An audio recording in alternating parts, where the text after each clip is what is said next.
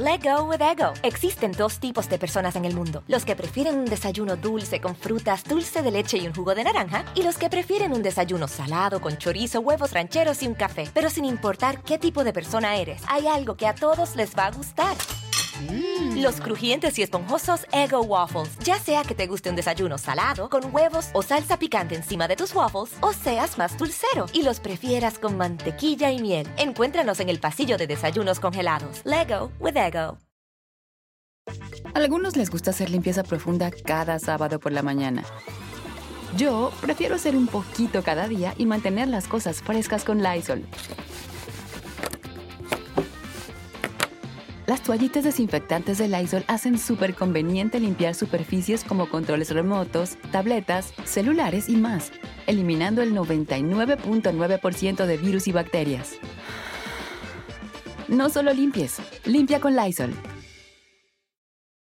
Hola, ¿qué tal? ¿Cómo les va? Sean todos y todos todos y todas bienvenidos esta nochecita. oigan, qué rico el clima. No, no sé ustedes, y, y, dependiendo en qué parte del mundo se encuentren, pero por lo menos en la Ciudad de México, no hace calor, no hace frío, está bastante, bastante rico. Y la verdad es que quiero darles las gracias a todos ustedes que ya están conectados con nosotros a través de este canal.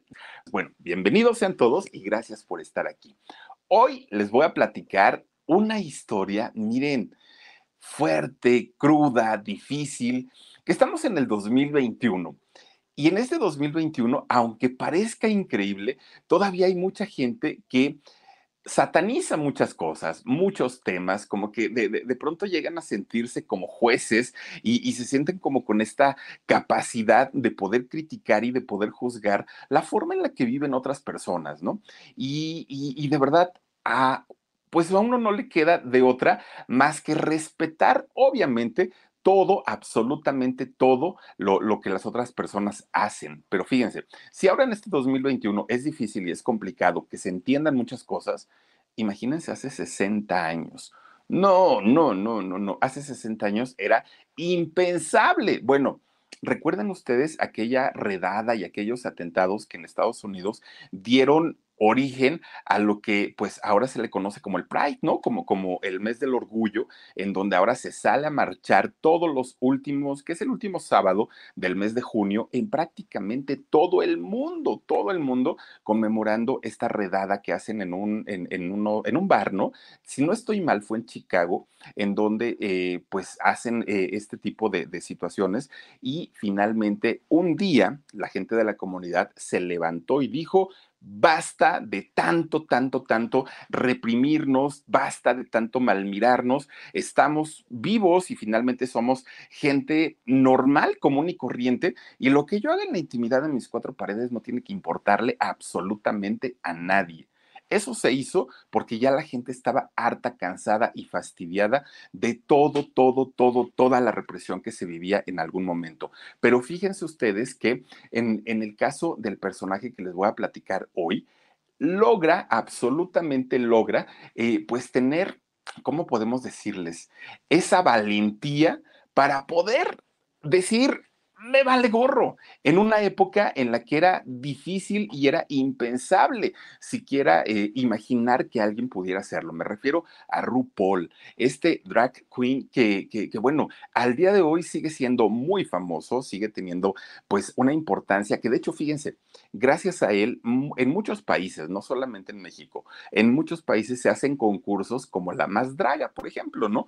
Aquí en México, basados pues en, en absolutamente todo lo que originó este personaje.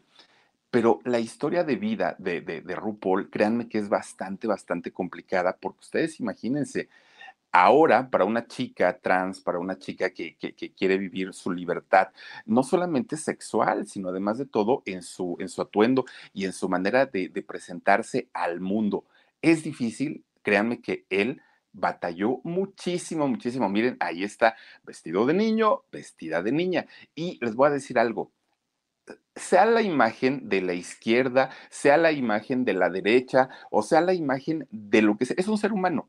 es una persona y poco a poco tenemos que concientizarnos y poco a poco tenemos que aprender a respetarnos como seres humanos. Y cuando una persona logra hacerlo, oigan, pues es de aplaudirle, es de levantar las manos y decirle qué valor tuviste para poder hacerlo. Pero bueno, hace poco eh, estaba platicando con un amigo que es eh, el, Papi Gamer, que tiene su, su, canal de YouTube también de videojuegos y ah, habla de tecnología y todas estas cosas, que estuvo con nosotros en uno de los cursos para aprender a ser youtuber. Y fíjense que tengo, tengo el contacto con él y me explicaba, oigan, el mundo del travestismo no, no, no es solamente decir, son travestis y son transexuales. No, no, no, no, no. Me, explicaba y me decía una gama impresionante y, todo lleva un arte, todo es eh, glamour, todo es colorido, todo es fiesta, todo es muy vistoso. Y yo le decía, por fuera es, es como, como mucha luz. Le digo, oye, papi gamer, pero ¿cómo es por dentro? O sea, ¿cómo, cómo se vive una, una situación en donde la gente que te ve, te ve raro seguramente. Yo, yo, yo no creo que, que, sea muy fácil para ellos para ellas salir a la calle con estos vestuarios, con estas pestañas enormes, con estos maquillajes cargados, con estas pelucas impresionantes, debe ser muy, muy, muy complicado. Me decía, ay, Felipe Cruz, si tú crees que es difícil ahora, lo hubieras visto como era hace 10 años, hace 20 años. Entonces me puse a pensar y dije, bueno, si era difícil hace 20, ¿cómo sería hace 50? Hace 60. Yo creo que era una situación impensable para muchos. Pues fíjense que en el caso de, Paul, de, Paul André Charles, fíjense que él, pues un, muchachito que al día de hoy tiene, hablando de Paul, ¿no? Eh, de, de, este personaje, tiene 61 años de edad y nace en San Diego, allá en Estados Unidos. Fíjense ustedes, él nace eh, pues en una familia en donde había una de problemas, oigan, los papás estaban a punto, a punto de, divorciarse. Era una situación tensa entre la familia. La señora, eh, doña Ernestín, fíjense que ella estaba eh, pues embarazada y eran pleitos y pleitos y pleitos con don Irving, con el papá o el esposo. ¿No? Eran, eran pleitos y eran empujones y bueno, todo el tiempo se la pasaban así, pero como buena pareja tóxica que eran, pues se embaraza ella, ¿no? Se, se, se queda embarazada y así se la aventó todo el embarazo pleiteando todo el tiempo con el marido, discutiendo todo el tiempo con el esposo, el esposo reclamándole además de todo, ¿para que te embarazas? Estás viendo la situación, ya tenemos tres hijos y tú todavía vas por otro más, no eres consciente y bueno, la, la señora se defendía, pues si no lo hice sola, ¿cómo crees? Tú también ayudaste. Bueno, eran pleitos todo, todo, todo el tiempo. Ellos dos no se llevaban, doña Ernestín y don Irving, estaban peleados, pero de una manera espantosa, terrible. Pero ¿qué creen? Fíjense que aunque ellos eran pues muy, estaban muy alejados el uno del otro, a sus cuatro hijos decían ellos, el pleito es de grandes, el pleito es entre los adultos. Los niños ni tienen la culpa, ni pidieron venir al mundo, nada. O sea, los niños pues hay que darles lo mejor, calidad de tiempo, cariño. Ellos no, no saben finalmente si nosotros estamos bien o estamos mal. Y entonces fíjense que a pesar de que se mordían literalmente, la familia trataba de darle a los cuatro niños el cariño y lo poco económicamente también que tenían. Los niños eran una cosa, los adultos eran otra, ¿no? Y entonces cuando nace su, su pequeñito, el, el más chiquillo, oigan, pues la señora decía, ¿y ahora cómo le vamos a poner? ¿Ahora qué nombre le vamos a poner? Bueno, pues le ponen Paul al niño. Miren, el niño pues empieza a crecer normalito, ¿no? Pues ahora sí que eh, le, daba su biberón, todo muy, muy, muy tranquilito. Pero fíjense ustedes que de pronto la señora, que además cocinaba muy rico, era una de sus grandes virtudes de, la mamá de Paul, cocinaba un platillo que, que ahí en, eh, bueno, en Estados Unidos y en Luisiana eran, eh, pues era un platillo como, como muy típico. Ese platillo se llama gumbo, que es algo así como un estofado. Entonces, fíjense que empieza como parte de, del estofado, fíjense ustedes que le, empieza a, nombrar a su hijo RuPaul. así le empieza a decir. Bueno, pues decían ellos, pues, pues está padre, ¿no? El, el nombre. Entonces, desde chiquito fue su mamá quien, la quien le empieza a llamar de esta manera, le empieza a llamar RuPaul y bueno, pues el niño entendía perfectamente por ese nombre y cuando el niño le decía, mamá, ¿por qué me dice RuPaul si yo nada más me llamo Paul? Y le decía a la mamá, es que fíjate, hijo, yo sé que tú tienes talento, yo sé que tú vas a poder hacer algo muy grande en la vida, pero para poder hacerlo necesitas tener un nombre artístico y tu nombre artístico va a ser RuPaul. RuPaul estaba chiquito, bueno, tenía cinco años a lo más. Estaba muy, muy chiquito y su mamá ya lo había bautizado con este nombre artístico. RuPaul desde ese momento era fanático de la televisión, le encantaba. No salía a jugar, no iba con sus amiguitos, no, no, no, no. Él se quedaba en la sala de su casa, prendía la tele, todavía era de esas de, de, perilla y de blanco y negro, prendía la tele, oigan, y se ponía a ver cualquier cantidad de cosas. Obviamente, siendo él muy chiquito, ¿qué creen? RuPaul se, buscaba mucho las series animadas, las caricaturas. Y fíjense ustedes que un día que estaba RuPaul viendo la, la televisión ahí en su sala, aparece un personaje que le cambiaría la vida siempre. Y este fue Box Bunny, aquel eh, conejito que, que, yo creo que muchos crecimos también viendo a, a Box Bunny. ¿Qué hay de nuevo, viejo? Imagínense ustedes, a algunos les gusta hacer limpieza profunda cada sábado por la mañana. Yo prefiero hacer un poquito cada día y mantener las cosas frescas con Lysol. El limpiador multiusos de Lysol limpia y elimina el 99.9% de virus y bacterias. Y puedes usarlo en superficies duras no porosas de la cocina, baño y otras áreas de tu casa. No solo limpies, limpia con Lysol un niño, un chiquillo que, que, pues estaba muy, muy consentido, que la mamá lo quería mucho, que aunque los papás se peleaban todo el tiempo, finalmente pues, pues a él sí lo querían y a sus hermanitos, a sus otros, otros tres hermanos. RuPaul se hace fan de Hueso Colorado de Box Bunny, le encantaba, le encantaba, iba a cumplir apenas cinco años. Le gustaba porque Box Bunny era el conejo travieso, era eh, irreverente, contestón, ya saben, ¿no? Y hacía enojar mucho al cazador, ¿se acuerdan ustedes? Bueno, pues resulta que de repente un día, en un capítulo de Box Bunny, sale Box Bunny, pero por, por angas o mangas, resulta que sale vestido de conejita, ¿no? Porque quería engañar justamente al cazador. Entonces sale con sus orejitas rosas, sale con un moñito. Pues Bugs Bunny muy, muy, muy sensual, ¿no? Ahí en, en la pantalla. Y RuPaul supo que esa, esa escena en particular le había cambiado la vida. Tenía cinco años y se quedó tirando baba cuando vio que Box Bunny, que era un conejito macho, de pronto pues salía vestido como conejita hembra y seguía siendo la misma, el mismo personaje, ¿no? En realidad lo único que había cambiado era la parte de afuera, pero el, personaje pues seguía siendo el mismo. Salió incluso en este capítulo Box Bunny hasta maquillado, todo, todo era, era la transformación para poder engañar justamente al cazador. Pues miren, este momento fue el primer acercamiento de RuPaul al mundo del travestismo o al mundo del drag a partir de ese momento. Miren, Paul, que ya era fan de Box Bunny, pues ya buscaba los capítulos en donde este personaje saliera vestido de mujer, pero no, no lo hallaba, solamente había, hasta ese momento solamente había sido uno. Pues miren, Ah, ahí lo tienen. Miren, justamente, ya ven que salía con su faldita. Bueno, nomás le faltaban los tacones, ¿no?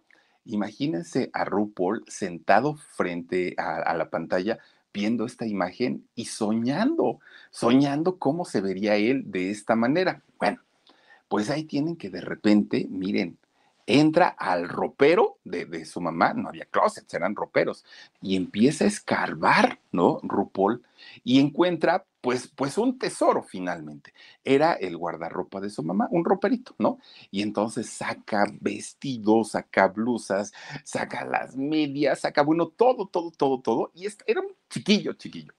Pues miren, mal peinado, mal maquillado, mal, mal vestido, porque pues, no tenía ni siquiera experiencia, pero él se transforma en una niña. Cuando va llegando su mamá, híjole, cualquiera pensaría que su mamá llegó a ponérselo parejo, ¿no? A, regañarlo, a...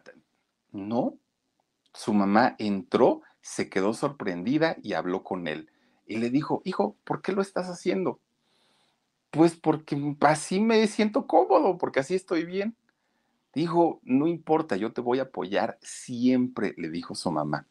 Imagínense el trancazo que debió haber sido en aquel momento para la señora verlo así. Pero miren, dicen por ahí que las madres saben todo de los hijos desde siempre. Seguramente la mamá lo sabía, pero pues en su realidad ella pues a lo mejor decía, no, quizá después se le quita, a lo mejor así es como de delicadito, pero ella ya lo sabía. Cuando finalmente lo ve vestido de, niña, pues se sorprende, pero ya no le cae así tan, tan, tan fuerte lo apoya, incluso le ayuda, ¿no? Porque como lo ve así todo, todo, todo, como desarapado, pues, pues le ayuda y, ya, o sea, para él fue como un juego. Porque además de todo, en ese momento para RuPaul, este eh, tipo de vestuario, miren, miren, eh, eh, este tipo de vestuario, de hecho, no, no implicaba ningún tema sexual. O sea, él no lo hacía por, por sexualizar los géneros. Soy niño o soy niña. Para él era en ese momento, pues, pues nada más la ilusión óptica, ¿no? De verse transformado en, en una niña. Él ni siquiera a esa edad sabía si le iban a llamar la atención los niños o las niñas en un futuro.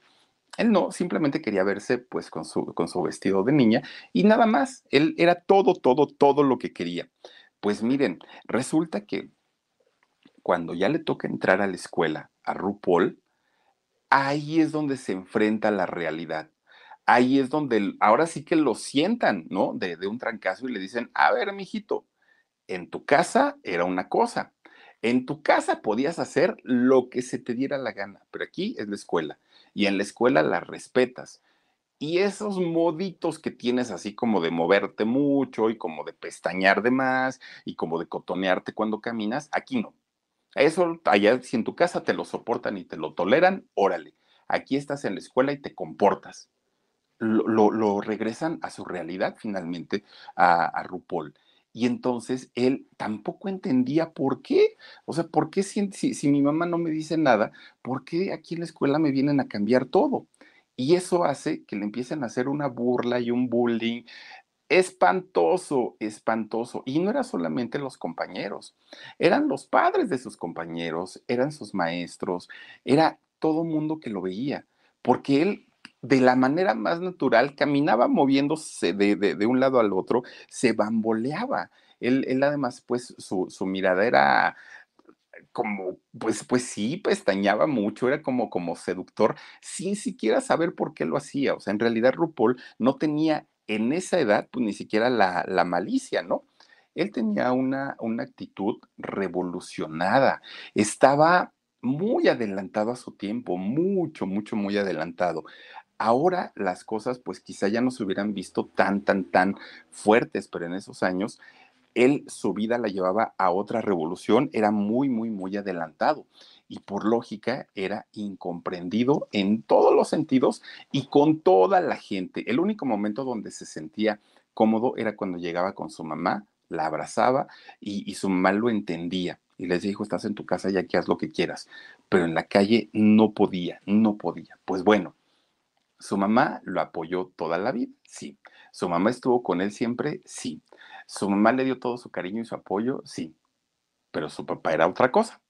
Con Don Irving, pues, como creen, a ver, tú naciste hombre y vas a ser un macho, este, pues no mexicano, ¿verdad? Pero vas a ser un macho alfa, lomo para el plateado, y a mí me vale gorro, tienes que andar embarazando chamacas para que me demuestres que eres un verdadero hombre y un verdadero macho, y vas a engañar a tu esposa, y pero te quiero ver convertido en todo un hombre.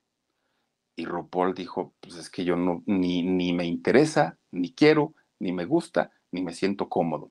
Y entonces vienen que ya de por sí, desde que estaba embarazada, este, su mamá, doña Ernestín, desde ese momento ya peleaba mucho con el marido. A partir de esto era peor todavía, porque entonces don Irving culpaba a su mamá. tú tienes la culpa porque no lo educaste, porque no, no lo orientaste, pero y, y la señora, pero tú eres el hombre de la casa, tú le debiste haber puesto el ejemplo, tú no sé qué, y se empieza a armar una guerra que ya de por sí era muy fuerte, muy, muy, muy fuerte, pues ahora estaba peor que nunca, peor. Miren, eran tan fuertes las peleas, pero exageradas, que un día doña Ernestín ya no aguantó, ya estaban las cosas tan tensas entre ellos que de repente, ¿qué creen? Un día va con un garrafón, se mete a una gasolinería, y pide que le vendan litros de gasolina y los pone ahí en, su bote. Oigan, cuando llega a la casa toda enojada, toda estresada, doña Ernestín, ¿qué creen que hizo? Agarra el, balde de, con la gasolina llena y lo avienta al carro del esposo, de adentro y de afuera, bañadito totalmente. Le prende un cerillo y se echa a correr Ernestín, ¿no? Y el carro empieza a arder en llamas. Miren, empieza a arder, pues por, fuera pues no había problema, pero por dentro los sillones empieza el incendio, terrible, pero terrible. Bueno, cuando las llamas llegan al tanque de gasolina, no les quiero ni contar la explosión que se hizo. Voló toda la cochera, toda la cochera voló. Los vecinos, pues imagínense, dijeron, ay Dios mío, ya empezaron a caer las bombas empieza la corredera en toda la colonia. ¿Qué es lo que está pasando? ¿Qué es lo que sucedió? El carro ardiendo. Don Irving reclamándole a doña Ernestín, no, no, no, no, no, fue la, la, hagan de cuenta una zona de guerra en ese momento. Llegaron los bomberos, llegó el 911, todos contra todos, los vecinos reclamándole a la familia, ya estamos hartos de que estos cuates estén peleando todo el tiempo, espantoso, espantoso, espantoso. una situación realmente, realmente terrible. No, no nada más para, para ellos, porque además los cuatro chiquillos estaban viendo toda la escena, los hijos, viendo que los papás estaban peleando literalmente a golpes, viendo que su casa se estaba incendiando, viendo que los vecinos reclamaban, viendo las ambulancias, viendo los bomberos, viendo los policías y los niños ahí en medio de toda esta situación, pues fue el caos total, fue, fue, fue tremendo eh, y, y fue horrible. A algunos les gusta hacer limpieza profunda cada sábado por la mañana. Yo prefiero hacer un poquito cada día y mantener las cosas frescas con Lysol.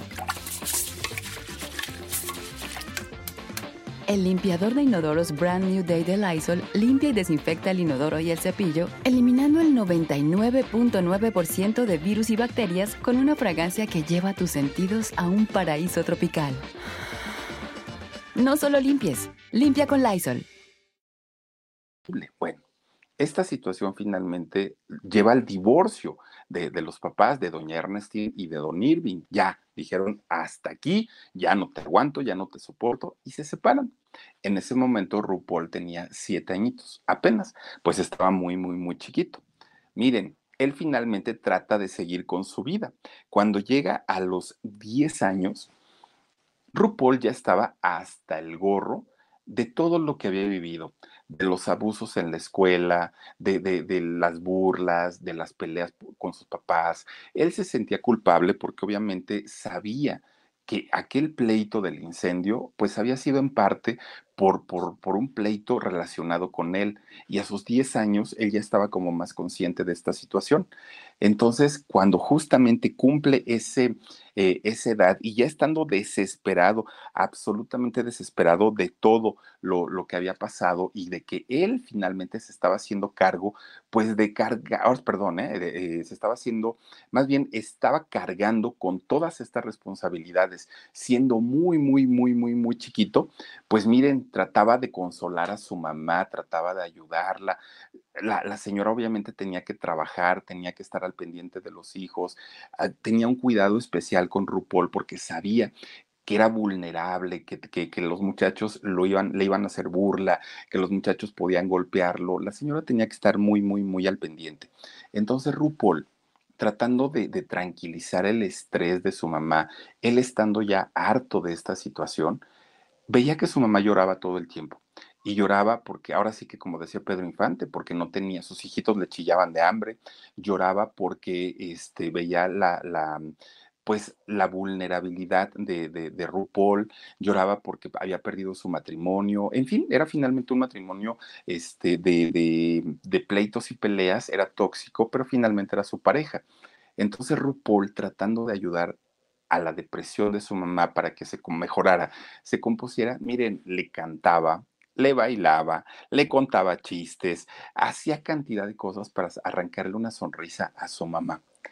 Pues miren, vaya que le arrancaba sonrisas, porque cuando le empezaba a bailar, ustedes imagínense nada más a este muchachito bailando a los siete, ocho años, bueno, se movía todo, ¿no? Oiga, parecía licuadora, hagan de cuenta la Gigi cuando baila la macumba, igualito, pero a los siete años. Bueno, a los diez estaba muy, muy, muy chiquito. Entonces la señora, claro que le daba risa, contaba chistes y no era malo para contar chistes, eh, RuPaul. Y cuando cantaba, decía la señora, este niño, si se dedicara a cantar, le iría muy bien porque lo hace bastante, bastante bien.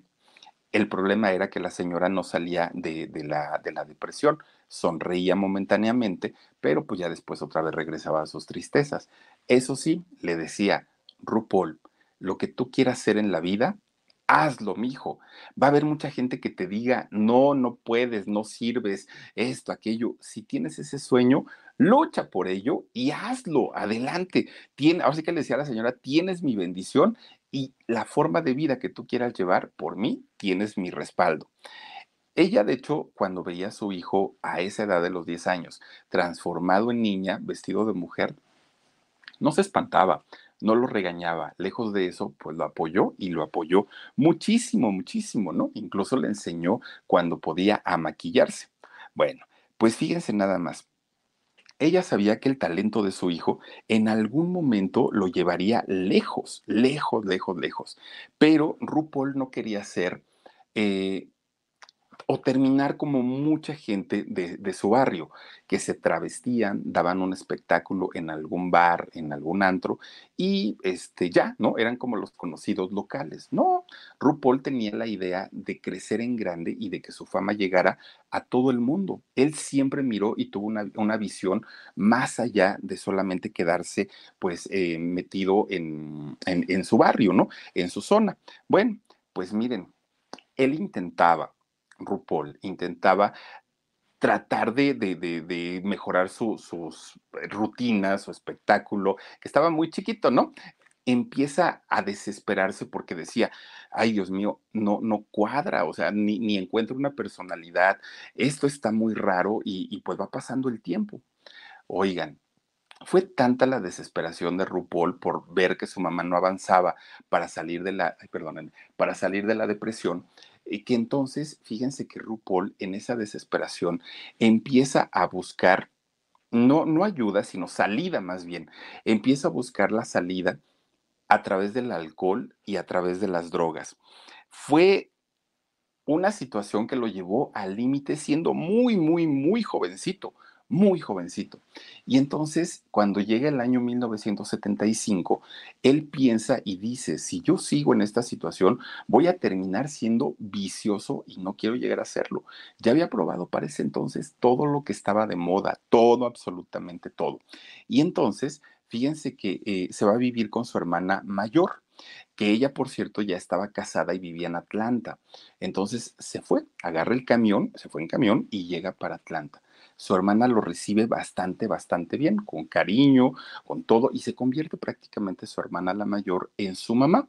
Miren, cuando ya está lejos de casa de su mamá, es cuando finalmente RuPaul empieza a relacionarse con muchachos que tenían de alguna manera pues este mismo, esta misma inquietud por vestirse de, de, niña. Había otros chicos que estaban en esta misma situación. Y entonces resulta que eh, RuPaul se da cuenta pues que nunca había sido el bicho raro, que RuPaul no, no, no era como el único en el mundo. Y para él esto, esto se convirtió en una, en, pues, pues obviamente en un aliciente, ¿no? en decir, hay más gente que vive como yo, que sufre como yo, que piensa como yo, y para él esto se convierte como, ay Dios mío, por lo menos no estoy tan peor. Bueno, pero resulta que ya platicando con, con los chicos empezaban a bromear y, y pasaba un muchacho en la calle y entonces decían, RuPaul, ¿te gusta? Y él se quedaba sorprendido porque decía, pues no me había puesto a pensar. En realidad, pues, pues yo no, no, o sea, pues no, ni siquiera me lo había cuestionado, decía él.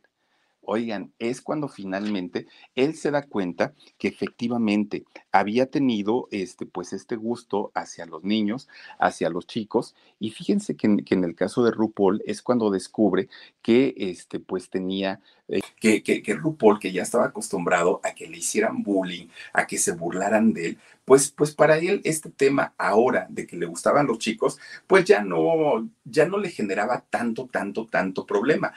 Así es como finalmente él descubre toda su personalidad y se acepta como, como alguien que le gusta vestirse de mujer y además de todo como alguien que tiene una identidad totalmente distinta o totalmente diferente a la de la mayoría de, los, de los muchachos y sobre todo de, de los muchachos de su edad.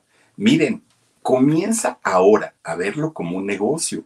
Empieza a travestirse y se va a bailar a los bares nocturnos allá en Atlanta, fíjense, empieza a ir, daba su espectáculo, daba su show, y como él ya lo traía de manera natural, como él pues prácticamente había nacido con este don, oigan, lo empiezan a contratar muchísimo, muchísimo, y RuPaul se convierte en, el, en la máxima estrella de la zona, nada más de ahí del lugar, pero él no quería quedarse en los bares y en los andros, y él quería ir más allá, y ya estaba bastante, bastante posicionado, ya la gente pues obviamente iban a ver su, su espectáculo. Oigan, pues miren, el mismo ambiente de, del ambiente nocturno le empieza a revivir una etapa que él ya había vivido que era del alcohol, que era de la, de, la cocaína, que era de las pastillas, todas las drogas que estaban como de moda en aquellos años, RuPaul nuevamente cae en esta situación de las adicciones y sobre todo pues empieza no solamente a irse de fiesta a los lugares donde él trabajaba, sino salía de ahí y le empiezan a decir sus amigos que también se travestían, oye RuPaul, va a haber una fiesta en tal lugar, ¿nos acompañas? No, pues que sí. Oye, RuPaul, va a haber esto, ¿nos acompañas? No, pues que sí. Y todo el tiempo RuPaul se la vivía en la fiesta. Miren, era de por sí muy flaquito. Bueno, es hasta la fecha muy delgadito. Pues en aquellos años, RuPaul, oigan, era un palito porque no comía, se la pasaba bebiendo, drogándose y bailando, trabajando todo el tiempo. A algunos les gusta hacer limpieza profunda cada sábado por la mañana. Yo prefiero hacer un poquito cada día y mantener las cosas frescas con Lysol. Las toallitas desinfectantes de Lysol hacen súper conveniente limpiar superficies como controles remotos, tabletas, celulares y más, eliminando el 99.9% de virus y bacterias.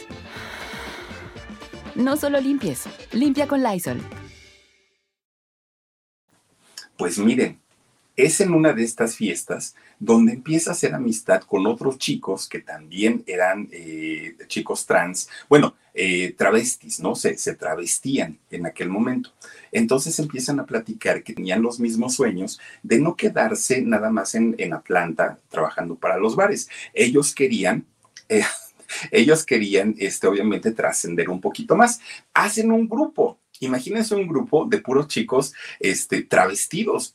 Pues fue muy padre y fue muy maravilloso porque si a uno solo lo contrataban, imagínense ya estando en grupo, no hombre, se convierten en la sensación. El grupo en aquel momento se, se llamó We We Paul. Entonces empiezan a triunfar y empiezan a ganar su buen dinerito. Pues alguien escucha cantar a RuPaul en aquel momento y le dicen, oye, chamaco, pues cantas bastante bonito. ¿Por qué no grabas un disco? Y dijo RuPaul, ah, caramba, pues, pues, pues, no suena mal, pero la verdad es que tampoco es que tenga dinero como para, como para grabarlo, pero le queda el gusanito y dice en algún momento lo voy a, lo voy a hacer. Y es que el éxito en aquellos años era justamente que eran muchachos, que eran niños, pero que salían vestidos y caracterizados como mujeres y mucho, mucho, muy cuidados, cuidaban su maquillaje, cuidaban su cuerpo, cuidaban sus pelucas, salían muy, muy, muy arreglados. Y esto a la gente le llamaba mucho la atención. Además estaban rompiendo paradigmas y claro que esto también era muy bueno para ellos. Pues miren, esto, eh, el haber estado en este grupo hace que algunos productores que, que iban a ver el espectáculo de RuPaul, pues empezaran a verlo actuar y lo empezaron a llevar a diferentes programas de televisión, lo entrevistan, querían saber cómo era la, cómo era la vida de, un chico que, que, se vestía de mujer, querían saber por qué lo hacía, querían saber desde cuándo lo hacía. Y este, empieza pues obviamente a tener ya una fama ya no local, ahora su fama se iba extendiendo más porque finalmente ya salía en televisión. Miren, pues finalmente eh, RuPaul se hace conocido él con su banda en, aquellos años y mucha gente pues obviamente empezó a amarlo, pero también mucha gente empezó a tirarle mala onda. Pues una vez que RuPaul entiende que allá en Atlanta su top de, de fama había llegado, que ya no podía llegar más alto, ya había ido a la radio, a la televisión, a la prensa escrita, ya daba espectáculos en los bares, en los antros. Él decía, más ya no voy a hacer aquí. Entonces me tengo que ir a otro lado donde eh, no me conozcan y pueda yo ser famoso, pero ahora sí que me conozcan en todo Estados Unidos. Y el lugar indicado era Nueva York. Entonces, miren, agarra un avión, ahora sí ya tenía dinerito, agarra un avión y se va a Nueva York. Llega finalmente allá, pero cuando RuPaul llega a Nueva York, se da cuenta que esa fama que tenía en aquel momento en Atlanta, pues no le sirvió absolutamente para nada cuando llegó a, Nueva York. Llegó como, como cualquier persona, rascándole y, y, picando piedra desde abajo y desde los inicios. Y entonces él decía, es que yo ya tengo un grupo, yo ya trabajé y todo. Pues eso fue allá. Aquí el espectáculo se maneja diferente y no y lo empiezan a rechazar de los lugares en donde él pensó que iba a brillar y que iba a destacar, todos le cerraron la puerta. Llega sin trabajo, el poco dinero que, llevaba se le acabó.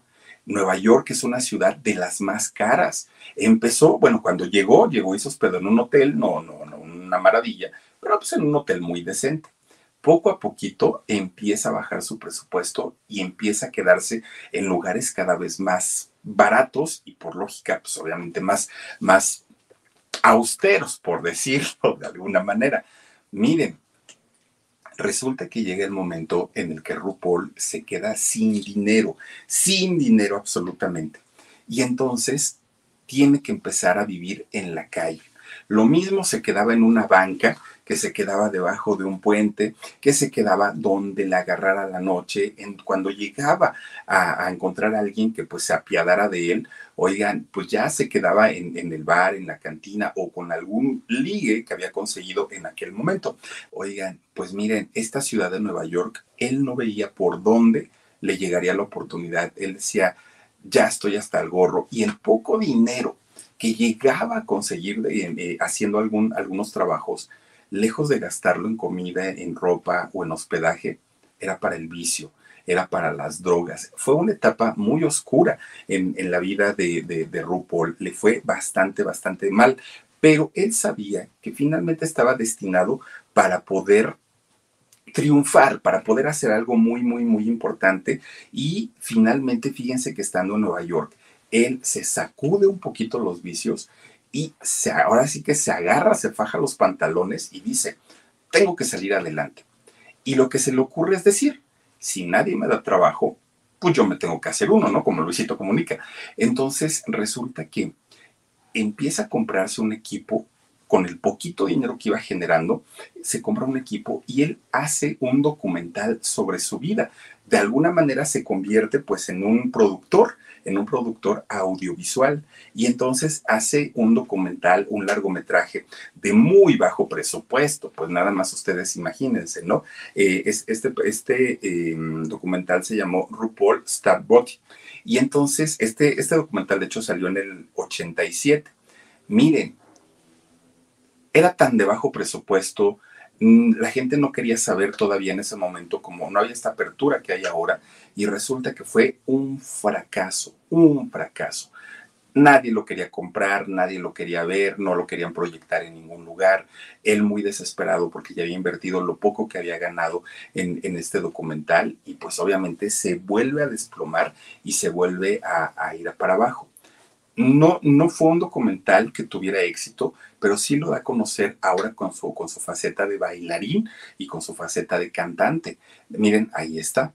Entonces, poco, muy poquito, muy poquita gente vio este documental, pero esto bastó esto bastó para que lo vieran y empezar a trabajar también en videos musicales ya con cantantes pues importantes allá en Estados Unidos. A él le sirvió muchísimo, ¿no? Eh, esta promoción. Incluso, fíjense que gracias a esto, él ya directo, sin hacer audiciones, empieza a trabajar con artistas importantes allá en Estados Unidos como bailarín. Es, es como finalmente empieza a trabajar él. Bueno, pues una vez que lo empiezan a ver ya bailando, es cuando los managers, cuando los representantes lo empiezan a buscar y le dicen, a ver, ¿cuál es tu rollo? ¿Qué quieres? ¿Cantar, bailar o, qué es lo que quieres? Y él dijo las dos cosas. Perfecto. Pues nosotros te vamos a manejar tu carrera y tu carrera se va a ir al cielo, pero pues debes pagar una comisión. Le explican todo. RuPaul dijo, sí, por supuesto que sí, eh, acepto. Y lo primero, fíjense, sale en una, en una serie de televisión allá en Estados Unidos en el año 92 llamada Hell. Entonces sale ahí RuPaul y es donde revienta, donde finalmente ya todo el mundo lo, conoce principalmente allá en Estados Unidos y se hace un personaje bastante, bastante eh, polémico, pero además de todo ya, ya llamaba la atención y ya lograba voltear las miradas de la gente y con esto saca su primer disco, que el primer disco ya lo tenía como, pues obviamente ahí como medio en el stand-by, y en el 93 pues saca su, su primer sencillo. Pues miren, MTV, todos los canales de música, principalmente allá en Estados Unidos, lo empiezan a promocionar y lo empiezan a tocar era cosa de ir a un antro y ahí estaba RuPaul, de, ver la televisión de los videos con canales de videos y ahí estaba RuPaul. Se convierte en un personaje que la gente lo empieza a ver constantemente, todo el tiempo. Bueno, imagínense qué tan mediático fue este momento para RuPaul que lo contrata la, la marca de maquillajes MAC, que aparte son muy caros, lo contrata como modelo para, eh, pues obviamente salir, salir maquillado utilizando la marca MAC y él se convierte en el primer chico drag públicamente aceptado, reconocido y que además tenía una campaña importantísima a nivel mundial con esta marca de maquillajes. Él se convierte en, la, en, la, en el primer modelo drag en, en la historia. Bueno, fue algo muy, muy, muy importante, pero miren, Llega el año 93, que fue un año después de que hace todo esto del video, su disco, el, modelaje, todo esto, cuando de repente su mamá le habla por teléfono y le dice, oye hijo, pues mira, me da mucho gusto que estés triunfando, me da mucho gusto que te vaya muy bien, pero este, pues mira, yo me he sentido un poquito mal de salud y resulta que fui al doctor y pues me, me dijeron que tenía cáncer. Eh, y pues RuPaul obviamente se, se alerta, se espanta y va a ver a su mamá. Pero cuando habla con su mamá le dice que ya estaba el cáncer muy avanzado, mucho, mucho, muy avanzado, y que desafortunadamente pues ya le habían dicho que no había nada que hacer. A los pocos meses de, de la señora este, Ernestine haber recibido la noticia, fallece. La señora muere y, y fíjense, al haber sido ella, su mamá, su impulsora, además de todo, y la única persona en su infancia que lo aceptó tal cual, que le dio el apoyo, claro que RuPaul se derrumbó, se derrumbó totalmente, porque pues era, pues era su todo, su mamá, como yo creo que para todos, ¿no?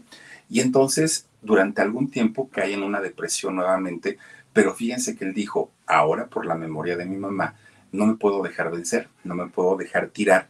Y entonces de aquí en adelante voy para arriba porque mi mamá confió en mí y ella sabía que yo me iba a convertir en una gran... A algunos les gusta hacer limpieza profunda cada sábado por la mañana. Yo prefiero hacer un poquito cada día y mantener las cosas frescas con Lysol. Las toallitas desinfectantes de Lysol hacen súper conveniente limpiar superficies como controles remotos, tabletas, celulares y más, eliminando el 99.9% de virus y bacterias. No solo limpies, limpia con Lysol. Estrella.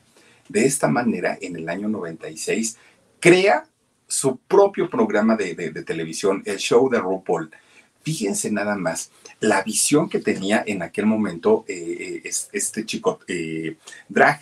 Resulta que es, este programa era pues fue el pionero, ¿no? En donde buscaba talentos de, chicas drags para que fueran justamente a participar exactamente lo que hace la, más draga. Un grupo de, jurado, eh, eh, participantes que están compitiendo, que les califican vestuario, este, pasarela, este, hacían concursos. Era la, más draga, pero pues obviamente hecha por, por RuPaul.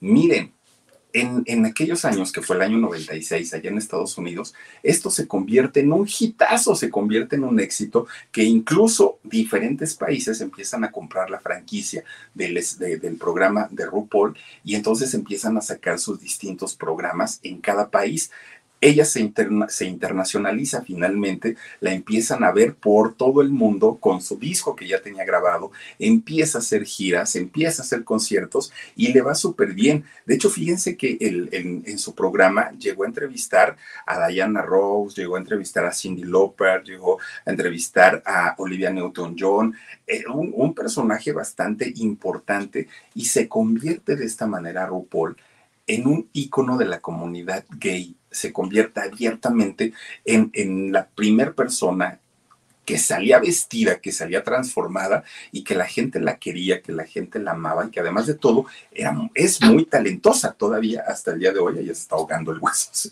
Oigan, pues ya, ahora sí se convierte en celebridad ahora sí todo el mundo ya la conocía, todo el mundo pues ya estaba como, como muy conectada con el mundo del drag a partir de ver a, RuPaul. Hace un segundo programa que se llamó RuPaul's Drag Race. Y entonces con este programa, oigan, se convierte también en una persona todavía muchísimo más importante y es donde la mayoría de la gente de la comunidad se siente identificada con ella porque decían, bueno, cuando conocían la historia de vida y por todo lo que había pasado, decían, si RuPaul pudo, ¿por qué yo no?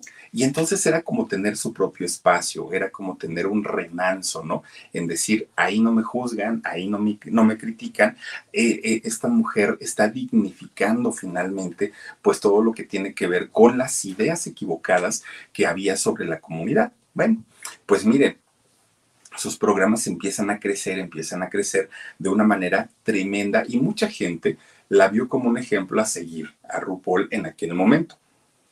Pero ¿qué creen? De repente un buen día, de la nada, de la nada, empiezan a acusarla de transfóbica. Decían, no, no, no, no, no, esta muchacha tanto que canta y tanto que cacarea que si la comunidad y que si el respeto y que si esto y que si aquello, si es peor, dijeron. Y empezaron los periodicazos a caerle, pero por todos lados. Y ella decía, bueno, pues ¿qué es lo que está pasando?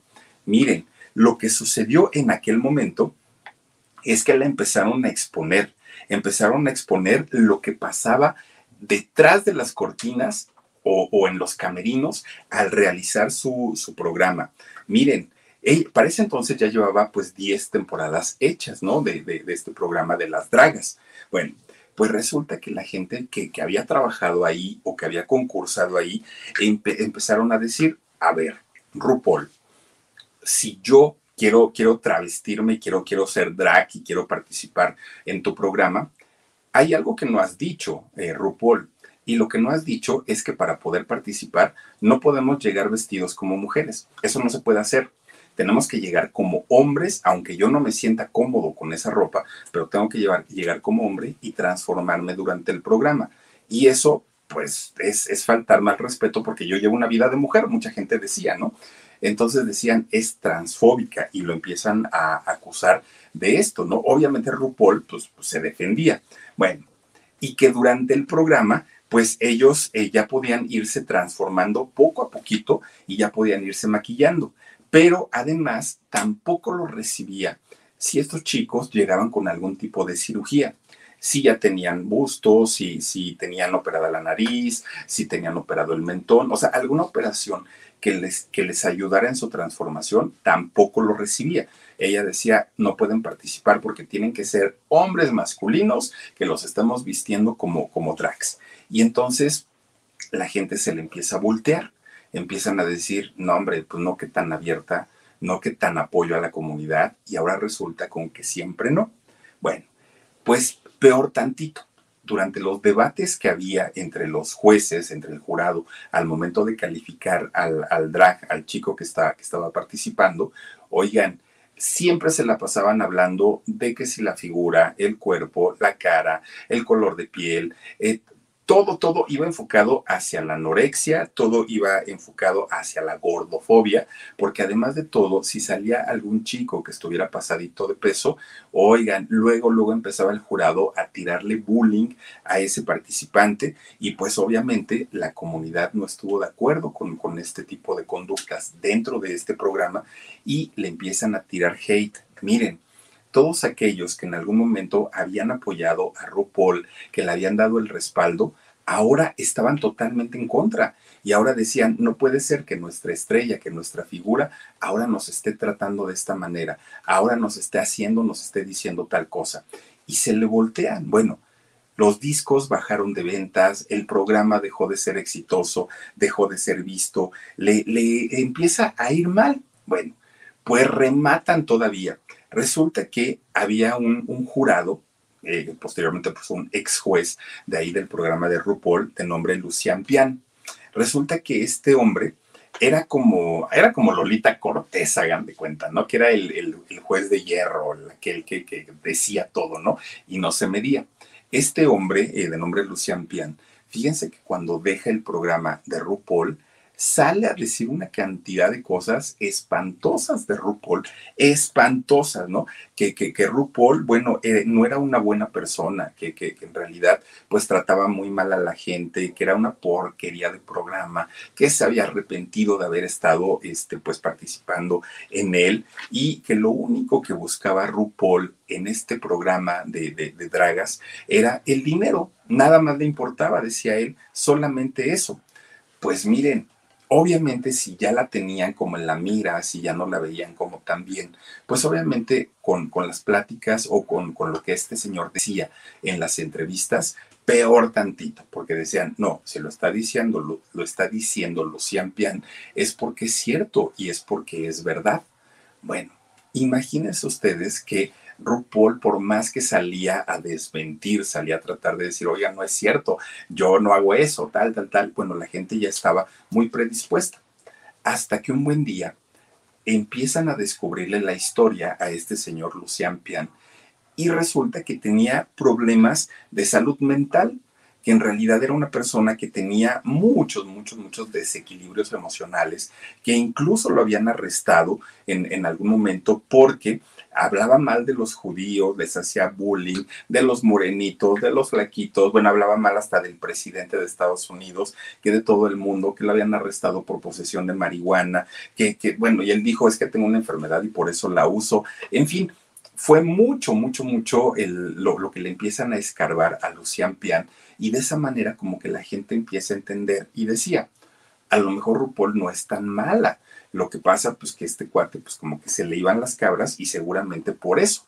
Bueno, pues miren, al día de hoy, RuPaul, con 61 años, sigue trabajando, sigue vigente, sigue saliendo, eh, pues obviamente a hacer lo que, lo, lo, que mejor sabe, que es montarse en los tacones, en las pelucas, a cantar, a bailar.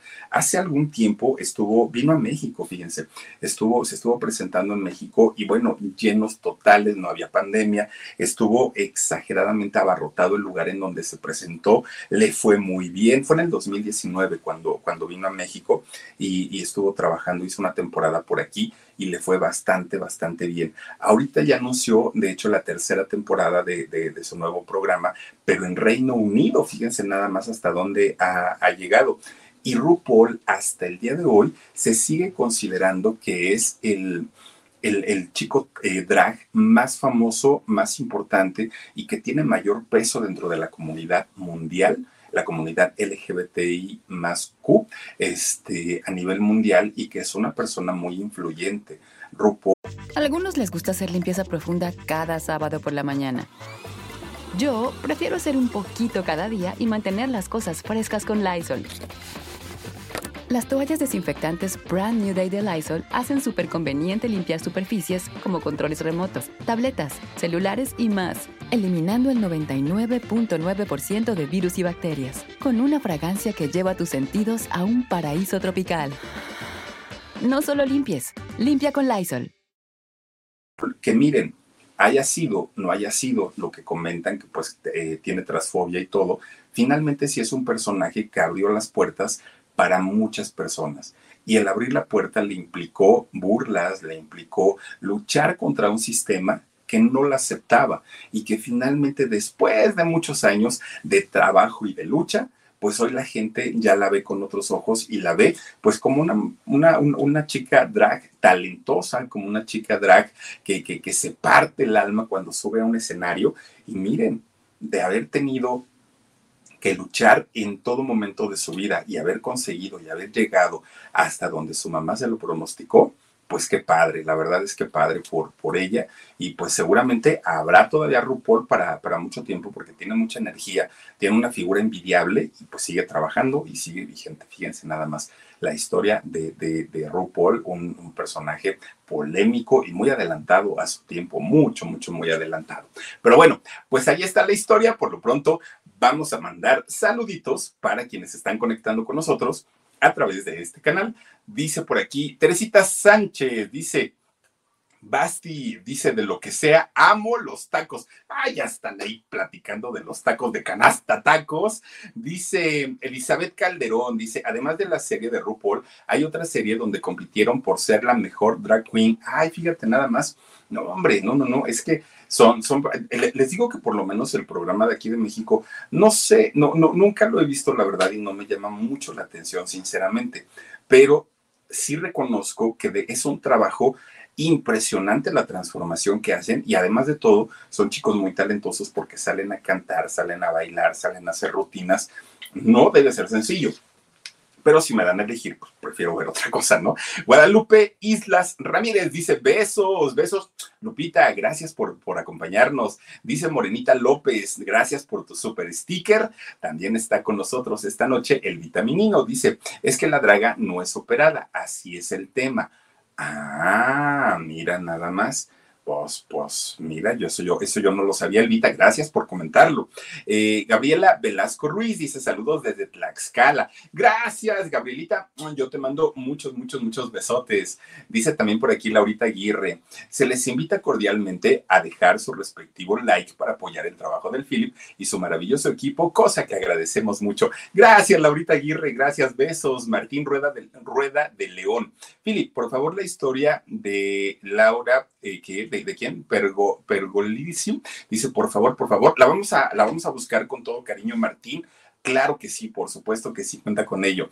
Dice también por aquí, a ver, a ver, a ver, échenle, échenle los comentarios. Efren Fernández dice: Hola, Filip, ¿cómo estás? Gracias, Efren. Gracias a Dios, muy bien, muy, muy bien. Con mucho calor ya me, ya, ya me empezó a dar, pero todo bien. Chela eh, Ortram. Dice, hola Philly, por favor contéstame si sale en un video con Elton John. Mm, hasta donde yo sé, fíjate que no, hasta donde yo sé, eh, cuando, cuando estuvo en la etapa de, hacer los videos, fue con un grupo con, con quien salió y a partir de ahí es que los productores la empiezan a llamar para empezar a manejarle ya una carrera como independiente. No sé si lo, si lo hizo recientemente, pero te voy a, checar el dato y, en dado caso que sí, yo te lo comento, mi querida Chela, con todo gusto y con todo cariño. Dice Isabel Nolasco, dice Philip, cuéntanos la historia de Gigi. Ándale, fíjate que estaría bien interesante por supuesto que sí, pero no le digan, no le voy a pedir permiso, va a ser la no autorizada, porque si le digo, me va a contar nomás lo que quiere. Entonces déjenme buscarle, yo le rasco y sí, sí, sí se las voy a contar como no. Lilian Rivera Castro dice, el programa de RuPaul está bueno, sí me gustaba. Ay, mira, estaba bueno. Fíjate, Lilian, qué padre, qué, qué, qué buena onda.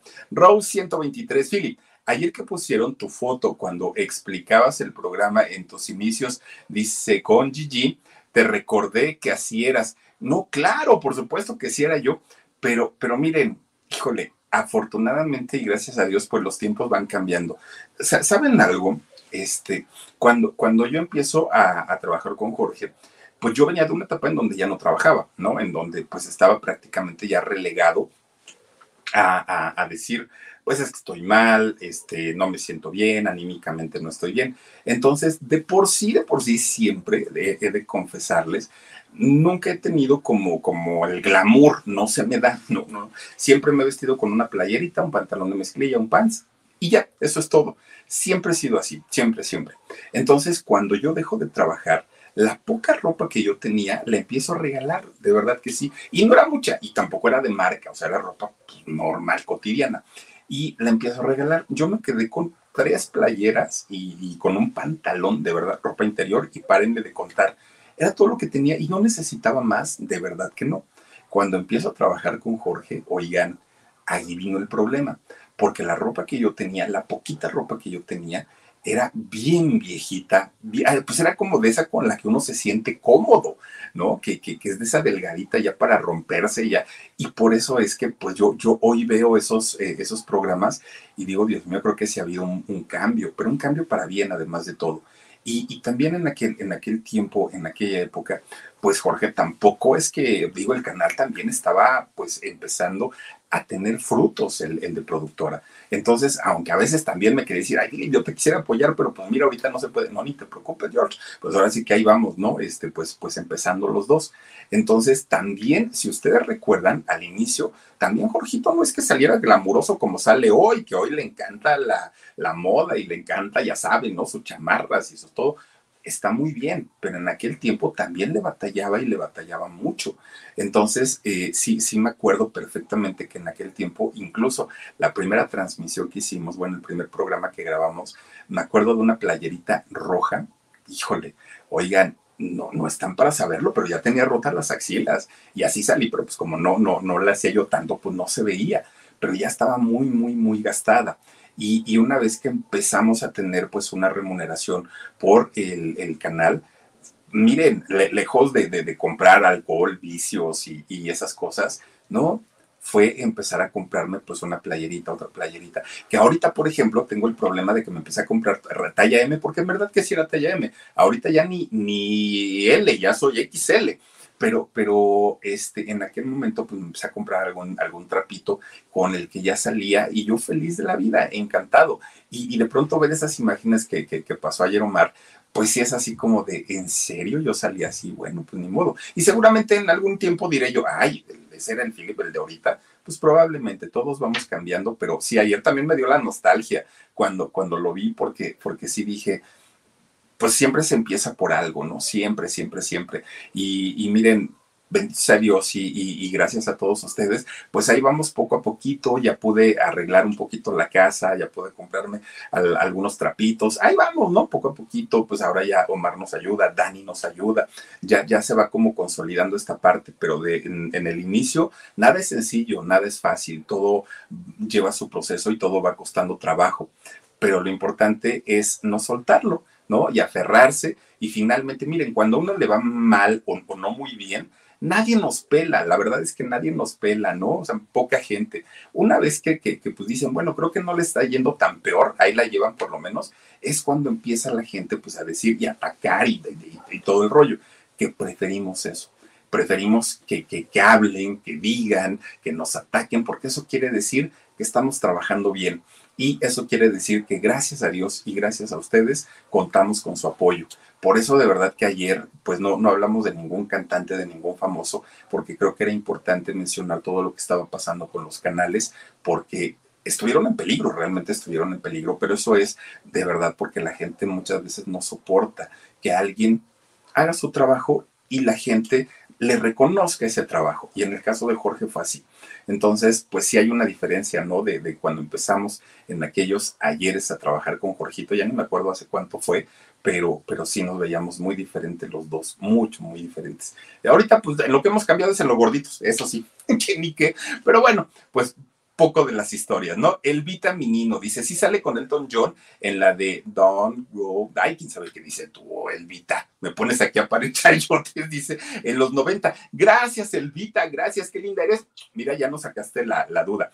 Miguel González dice, Philip, dice, si te, si te está viendo Gigi, mañana nos aparece bien draga, producida. Oh, si la otra nomás está esperando un pretexto, Miguel, ¿tú qué crees que no lo hace? No, bueno, se pinta sola la otra. Oigan, muchachas, muchachos, muchas gracias. De verdad, muchas, muchas gracias por habernos acompañado esta noche, por habernos escuchado en esta plática. Y ahorita ya me pusieron un poco nostálgico y melancólico, porque sí, me acuerdo de, de, esos tiempos y, y híjole, cómo, cómo va pasando el tiempo y cómo van cambiando, cómo va cambiando la vida también, ¿no?